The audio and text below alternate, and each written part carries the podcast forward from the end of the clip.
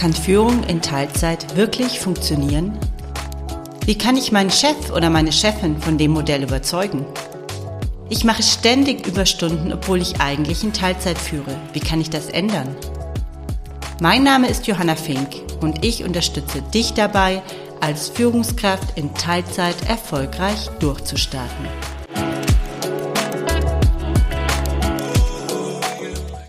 Herzlich willkommen zu Führen in Teilzeit. Schön, dass du dabei bist.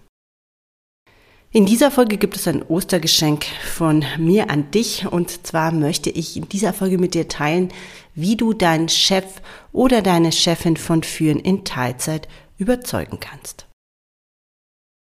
Das Modell ist immer mehr Teil einer geliebten Praxis. Es gibt immer mehr Unternehmen, die es umsetzen. Genauso gut gibt es aber auch noch genug Unternehmen, in denen das Modell erstmal unbekannt ist, vielleicht Ängste existieren oder auch Unsicherheit, wie das Ganze funktionieren kann. Und ich möchte dir heute drei Argumente an die Hand geben, mit denen du mit deinem Chef oder deiner Chefin ins Gespräch gehen kannst. Vielleicht vorab, Lassen sich alle Menschen durch gute Argumente überzeugen? Nein, das glaube ich nicht. Es gibt sicher einen kleinen Anteil von Menschen, die eine vorgefertigte Meinung haben und egal, was du im Gespräch an guten inhaltlichen Gründen vorbringen wirst, du wirst damit ihre Meinung nicht ändern.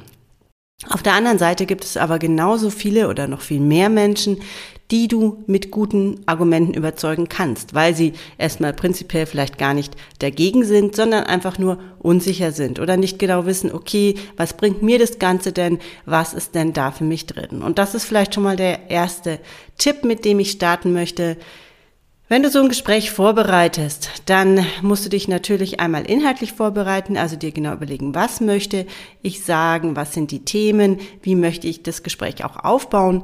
Dazu habe ich schon mal eine tolle Folge mit Emilie Eyer aufgenommen. Sie ist Rhetoriktrainerin und hat uns genau erklärt, mit welchen Strategien kann ich denn in so ein Gespräch geben. Die Folge verlinke ich auf jeden Fall nochmal in den Show Notes, dann kannst du da nochmal reinhören.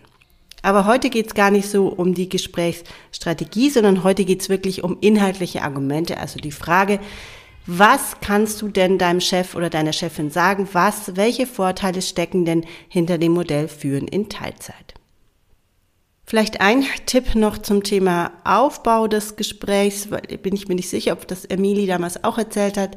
Aber wenn du sagst, du hast zum Beispiel drei Argumente gesammelt, die du im Gespräch vorbringen möchtest, dann ist es immer gut, mit dem zweitstärksten Argument zu starten. Danach kommt das schwächste Argument und du beendest dann dein Gespräch oder du beendest deine Argumentation mit dem stärksten Argument. So, welches ist denn jetzt das stärkste Argument? Naja, ganz einfach. Oder die, die wichtigste Regel lautet, es geht nicht darum, was das stärkste Argument für dich ist, sondern die Frage muss immer sein, was ist das stärkste Argument für deinen Chef oder deine Chefin? Und da gibt es natürlich keine allgemein gültige Antwort, sondern du kennst in der Regel ähm, deinen Chef oder deine Chefin am besten und du weißt, was ist ihm oder ihr wichtig. Ist es eher ein Faktenmensch, der ja rationale Argumente braucht? Ist es jemand, der eher auf der Gefühlsebene unterwegs ist und wo es darum geht, was macht das eigentlich mit, da geht es um Stimmungen, um Gefühle, oder ist es jemand, der ähm, bei dem die Macht, eigene Machtposition eine sehr große Rolle spielt. Also du siehst, es gibt da verschiedene Persönlichkeitstypen und wenn du deinen Chef oder den Chefin schon eine Weile kennst, dann wirst du wissen, wo ist er oder sie einzuordnen und kannst dann eben die Argumente entsprechend aufbauen. Das erste Argument ist ein ziemlich simples. Du bist in der Situation, in der du jetzt gerne deine Arbeitszeit als Führungskraft reduzieren möchtest, aus welchem Grund auch immer. Es kann sein, dass du Familie hast, es kann sein, dass du pflegebedürftige Angehörige sein. Es kann aber auch einfach nur sein, dass du sagst, ich möchte einen Tag in der Woche für mich, meine Hobbys oder Dinge, die ich gerne mache, haben. Alles ist absolut valide und okay. Und der erste Punkt ist einfach nur, dass inzwischen Zeit erwiesen ist, dass MitarbeiterInnen, deren Bedürfnisse berücksichtigt werden, motivierter und produktiver sind. Und das klingt doch eigentlich schon mal mega gut. Warum sind die denn motivierter und produktiver?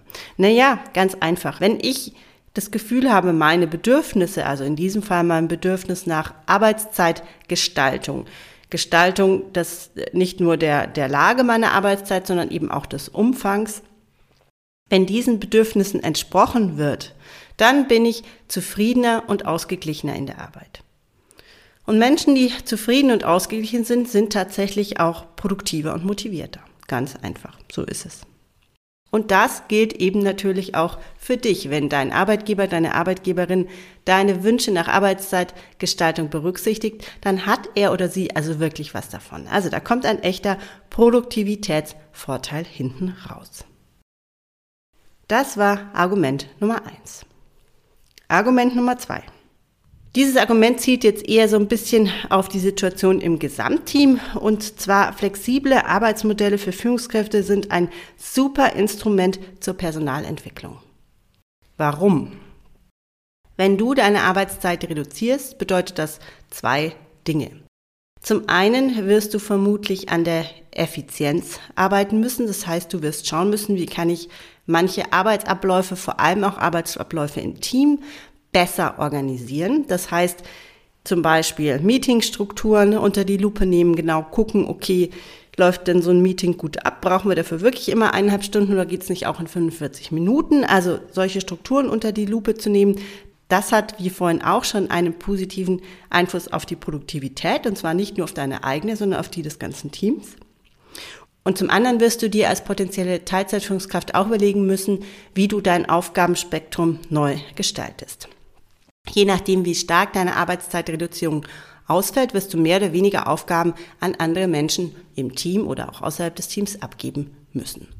Weil nur mit Effizienz kommst du bestimmt ein Stück vorwärts, aber eine Reduzierung zum Beispiel von 40 auf 30 Wochenstunden rein mit Effizienzvorteilen zu realisieren, halte ich persönlich für schwierig oder zumindest auf Dauer sehr, sehr anstrengend. Und deshalb ist es gut zu überlegen, welche Aufgaben habe ich denn vielleicht, in denen ich gar nicht so gut bin oder wo, die ich gar nicht unbedingt selber übernehmen wusste, gibt es denn vielleicht jemanden im Team, der das gerne machen würde und der davon auch profitieren kann, indem er oder sie die Möglichkeit hat, neue Aufgaben zu erlernen, sich in Themengebiete einzuarbeiten und dadurch eben auch zu wachsen. Und das ist wirklich ein absolut unterschätzter und aus meiner Sicht ganz, ganz wichtiger Aspekt an Teilzeitführung. Teilzeitführung bedeutet in der Regel auch, dass sich das ganze Team ein Stück weit mitentwickeln muss. Es muss mehr Verantwortung im Team übernommen werden. Einzelne Menschen werden wachsen und da wachsen dann natürlich auch wieder potenzielle Führungskräfte vielleicht heran, die man vorher gar nicht gesehen hat im Team. Und das ist doch eine super schöne Geschichte für deinen Chef oder deine Chefin zu sehen, okay, jetzt verliere ich nicht nur einen Teil einer Führungskraft, sondern ich gewinne vielleicht auf der anderen Seite auch Potenziale im Team dazu.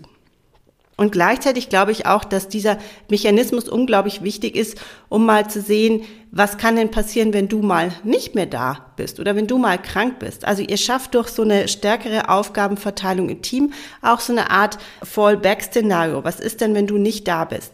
Dann gibt es einzelne Aufgaben, die werden eh schon von Kolleginnen oder Kollegen übernommen. Und es gibt im Team vielleicht Leute, wo man sieht, okay, die die können das auch oder die können Einzelthemen übernehmen und solltest du irgendwann vielleicht einen anderen Job übernehmen, dann ist es nicht so ein Ex-Hop, sondern es ist schon was passiert im Team. Es hat einfach auch schon eine gewisse Entwicklung in dem Team gegeben und der Schock ist einfach nicht ganz so. Also, Argument Nummer zwei, Führung und Teilzeit, super Personalentwicklungsinstrument, zum einen natürlich für dich persönlich. Auch du musst lernen, wie organisiere ich mich noch besser und meine Arbeit, wie gehe ich effizienter mit meiner Zeit um. Und zum anderen aber auch Personalentwicklungsinstrument fürs Team, weil durch die Abgabe von einzelnen Führungsaufgaben ins Team können Potenziale entdeckt werden. Es gibt vielleicht einzelne MitarbeiterInnen, die sich schon lange mehr Verantwortung wünschen und das dadurch realisiert werden kann, ohne dass jetzt zum Beispiel eine Führungsposition zur Verfügung steht. Also das ist wirklich ein super schönes Modell.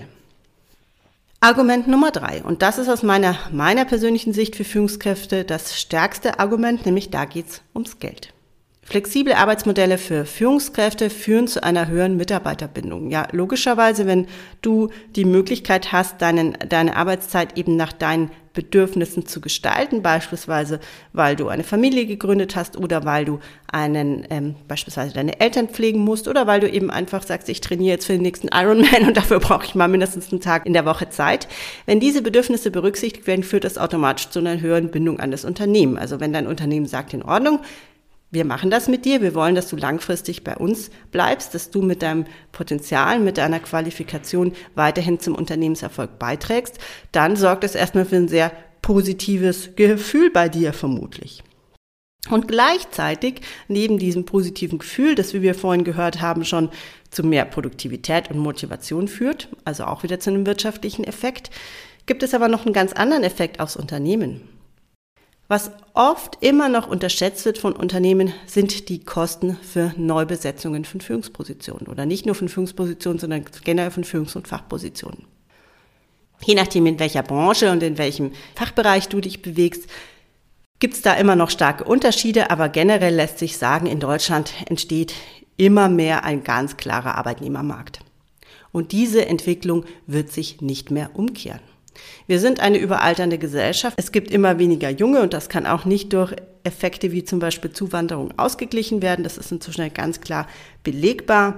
Und aus diesem Grund wird dieser Kampf um Fachkräfte anhalten und der wird sich weiter verstärken. Das heißt, die Kosten, um eine Wiederbesetzung einer Fach- oder Führungsposition zu machen als Unternehmen, die werden immer weiter steigen. Und auch heute ist es schon, dass es in vielen Branchen drei bis sechs Monate dauert, bis ich eine qualifizierte Nachbesetzung gemacht habe. Und da drin steckt ein Haufen Geld. Da drin steckt Geld für die klassische Stellensuche, also wirklich von Marketingmaßnahmen bis hin zu für Bewerberportale oder was auch immer dein Unternehmen da macht. Aber das kostet erstmal Geld. Dann entsteht normalerweise in der Zeit, in der die Stelle unbesetzt ist, natürlich auch ein Produktivitätsverlust. Die Produktivität wird sinken, weil deine Arbeitskraft erstmal nicht mehr da ist. Das Team hat erstmal niemanden als Ansprechpartner. Da gibt es eine Produktivitätsstelle, auch die kostet Geld. Und selbst wenn ein neuer Mitarbeiter, eine neue Mitarbeiterin gefunden ist, eine neue Führungskraft, die deine Stelle übernimmt, auch dann ist erstmal eine Einarbeitungsphase da, in der die Produktivität noch nicht so sein wird wie bei dir vorher. Und das Ganze ist natürlich auch mit einem, Klammer auf, finanziellen, Klammer zu, Risiko für dein Unternehmen verbunden. Du und dein Unternehmen, ihr kennt euch. Ihr wisst, dass ihr miteinander arbeiten wollt, ihr kommt miteinander klar. Dein Chef und deine Chefin kennt dich. Er oder sie weiß, was er zu erwarten hat. Und eine Neubesetzung ist immer ein Risiko. Klar hat man sich in Vorstellungsgesprächen kennengelernt, aber es gibt nicht umsonst in Deutschland eine Probezeit. Also es kann auch sein, dass das Ganze schief geht, dass man während der Probezeit feststellt, es passt doch nicht, es hat nicht geklappt, man hat unterschiedliche Erwartungen aneinander und schwupps geht die ganze Suche wieder von vorne los. Es gibt inzwischen übrigens eine Studie von Roland Berger, die belegt, dass Maßnahmen in Vereinbarkeit eine Rendite von bis zu 40 Prozent bringen können. Daran sind bestimmte Bedingungen gekoppelt, aber grundsätzlich kannst du mal davon ausgehen oder kann dein Unternehmen davon ausgehen, dass alles, was das Unternehmen in Vereinbarkeit von Beruf, Familie, Privatleben investiert, Rendite bringt. Und dieser Gedanke, glaube ich, der ist für viele unter oder ist in vielen Unternehmen noch überhaupt nicht angekommen, sondern es wird oft so als ein ja, Zugeständnis an den Arbeitnehmer, an die Arbeitnehmerin gesehen, okay, wir ermöglichen dir jetzt hier, dass du in Teilzeit das auch machen kannst. Das ist super nett von uns. So ist es aber nicht, sondern eigentlich ist es wirklich umgekehrt. Eigentlich tust du dem Unternehmen einen Gefallen, wenn du auch mit reduzierter Arbeitszeit die Position weiter übernimmst. Das würde ich natürlich so deinem Chef oder deiner Chefin nicht sagen, aber mal um diesen Haltungswechsel mal zu vollziehen. Weil, wie gesagt, ich finde, wir sind als Arbeitnehmer da oft noch sehr in der Bittstellerposition oder auch in so einer, oh Gott, jetzt muss ich sehr dankbar sein, dass ich das machen darf. Nein, dein Unternehmen muss eigentlich dankbar sein, weil es spart an dieser Stelle Geld. Zusammenfassung. Was, worum ging's heute? Was waren die Themen heute? Ich habe dir drei Argumente vorgestellt, mit denen du deinen Chef oder deine Chefin von Führung in Teilzeit überzeugen kannst. Argument eins war, dass wenn das Unternehmen deine Bedürfnisse nach einer Reduzierung der Arbeitszeit berücksichtigt oder diesen Bedürfnissen nachkommt, hat das Unternehmen am Endeffekt einen produktiveren und motivierteren Mitarbeiter, nämlich dich. Argument Nummer zwei. Flexible Arbeitsmodelle für Führungskräfte sind Personalentwicklungsinstrumente. Und zwar Personalentwicklungsinstrumente nicht nur für dich persönlich, weil du dich besser organisieren musst, sondern auch Personalentwicklungsinstrumente in Richtung deines Teams. Und Argument Nummer drei, Mitarbeiterbindung oder Mitarbeiter im Unternehmen zu halten, auch wenn das Ganze mit einer Flexibilisierung der Arbeitszeit einhergeht, ist ein Kostenvorteil für Unternehmen. Maßnahmen in Vereinbarkeit bringen Unternehmen eine Rendite. Das waren meine Tipps für heute. Und wenn du jetzt ähm, merkst, okay, das, damit komme ich ganz gut klar, so möchte ich in das Gespräch geben, dann möchte ich dir noch einen kleinen Tipp zum Abschluss mitgeben, nämlich diese inhaltlichen Argumente sind mega wichtig, um überhaupt mal die Bereitschaft auf der anderen Seite zu erzeugen, okay, das können wir ausprobieren, damit wollen wir starten. Was du noch tun solltest, wenn du in so ein Gespräch gehst, solltest du dir vorher überlegen, okay, was möchte ich eigentlich genau? Welches Arbeitsmodell strebe ich an und wie kann das Ganze funktionieren? Weil was gut sein kann, wenn du diese Argumente vorbringst zu deinem Chef, deiner Chefin, wenn es gut läuft, dann sagt er oder sie, ja, okay, machen wir, wie hast du es dir denn vorgestellt? Und an dieser Stelle solltest du eine gute Antwort geben können. Und wenn du dich jetzt fragst, wie kann das gehen, dann schau doch mal auf meiner Website www.johannafink.de vorbei. Ich biete nämlich jetzt ab Anfang Mai einen Online-Kurs an, wo es genau darum geht, wo du deine Rolle als Teilzeitführungskraft gestaltest. Das waren meine drei Argumente für heute. Ich bin gespannt, was du damit anfangen kannst und es wird mich auch total interessieren, Feedback von dir zu bekommen. Wie sind die Argumente vielleicht auch bei deinem Unternehmen angekommen? Was hat gut gezogen? Was hat nicht so funktioniert? Wenn du Lust hast, schreib mir unter hallo at johannafink.de. Das war's heute wieder von mir. Ich freue mich, dass du zugehört hast. Mach's gut und bis bald.